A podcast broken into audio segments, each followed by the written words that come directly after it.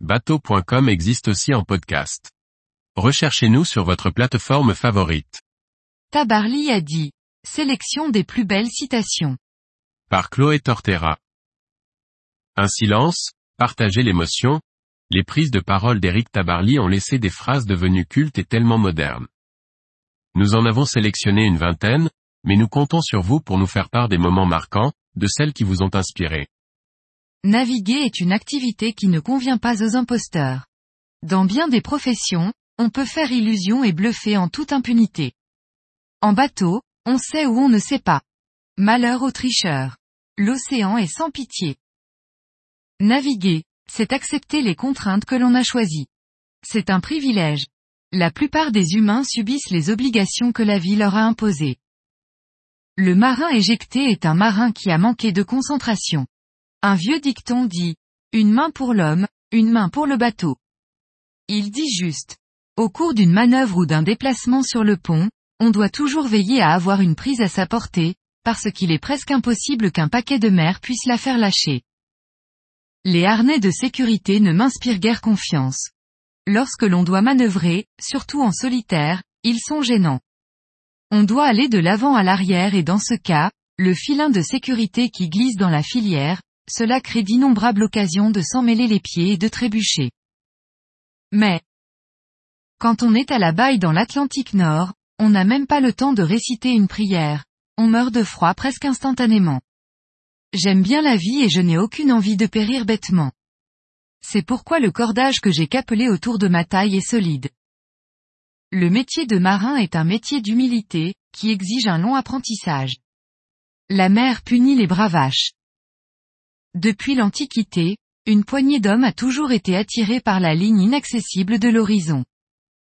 On sourit sans rien dire. Dans ces moments de bonheur, les mots risquent de sonner faux ou d'être d'une banalité navrante. Le bonheur se savoure en silence. Pour en terminer avec mes silences, j'avoue qu'il m'est difficile de répondre à des questions banales sinon idiotes. L'exemple typique est quand, au retour d'une course, on me demande, alors, content d'être premier, que dire d'autre que, oui, je ne connais pas de vainqueur que la victoire ait mis d'humeur chagrine. Ce caractère peu loquace, je le tiens de ma mère, une femme volontaire et discrète, qui détestait parler pour ne rien dire. Cela surprendra sans doute ceux qui m'ont affublé de la réputation inexacte d'ours, de taciturne, de catastrophe médiatique. C'est mal me connaître. Sans être un bavard, je ne suis pas un silencieux. Au contraire, j'aime bien parler et lorsque le sujet m'intéresse il m'arrive d'être intarissable. Mais si la conversation s'enlise dans des sujets qui m'indiffèrent, alors je m'absente mentalement, je me tais, et parfois même je m'endors. Lorsqu'on me demande, aussi, à propos de Pendwick, si je suis heureux qu'il navigue toujours à son âge, je suis incapable de faire l'effort de répondre. Il est évident que sentir ce pont en bois sous mes pieds me rend heureux et que d'écouter ces bruits familiers, sa manière à lui de me parler, me procure du plaisir. Sinon, depuis près de 40 ans, me serais-je endetté et aurais-je tiré le diable par la queue pour que Pendwick glisse encore sur la mer je n'ai rien oublié de ce que nous avons vécu ensemble.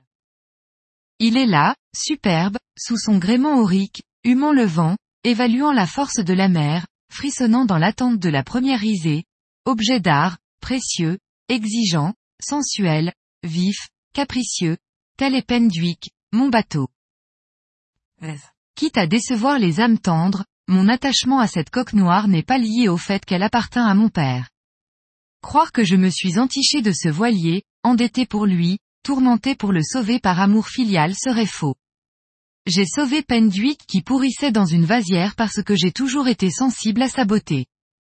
Le temps ne lui a rien noté de sa noblesse. Quand je le regarde, avec son habit noir et son plastron de voile, il évoque pour moi un vieux et digne gentleman. Entre lui, dont la silhouette désuète fête ses cent ans, et moi, le retraité de la marine, s'est noué une affection qui a marqué nos existences. Sans moi, il ne serait plus qu'une épave. Sans lui, ma vie eût été sans doute différente. Il s'appelle Pendwick, mésange à tête noire, en breton. Il ne porte pas de numéro comme ses successeurs. À la rigueur, je pourrais le baptiser, Pendwick Ier. Comme on dit, premier amour. parce que l'histoire de ce docte centenaire est une histoire sentimentale. Baisser les bras dans une compétition sous prétexte qu'on ne peut terminer première est incompatible avec l'esprit du sport. L'homme a besoin de passion pour exister, certains se battent pour maintenir Venige à flot, d'autres passent leur vie à restaurer un vieux château en ruine. Pendwick est un chef-d'œuvre de l'architecture navale de jadis. Il ne fallait pas qu'il meure. De tout temps, j'ai voulu qu'il survive et qu'il navigue. La confiance est un élément majeur. Sans elle, aucun projet n'aboutit. C'est Pato, un homme, quand il est ému, il ne sait pas exprimer ses sentiments, par pudeur virile. Le temps se rétrécit ou semble s'accélérer à mesure qu'approche la date du but à atteindre. Presque toute mon existence s'est déroulée sur la mer. Je ne me sens pas encore capable de regarder les autres partir, et moi, de rester sur le quai. Élevé dans la religion catholique, pendant longtemps j'ai été pratiquant. Puis, un jour, je me suis demandé pourquoi ce Dieu d'amour permettait autant de saloperies et de misère sur notre terre. La réponse, peut-être, me la fournira-t-il dans l'au-delà. En attendant, sans hâte, une explication, quand je suis en difficulté, je ne l'appelle jamais à mon secours en priant, Mon Dieu, faites quelque chose. S'il m'a mis dans le pétrin, alors pourquoi viendrait-il me repêcher ensuite?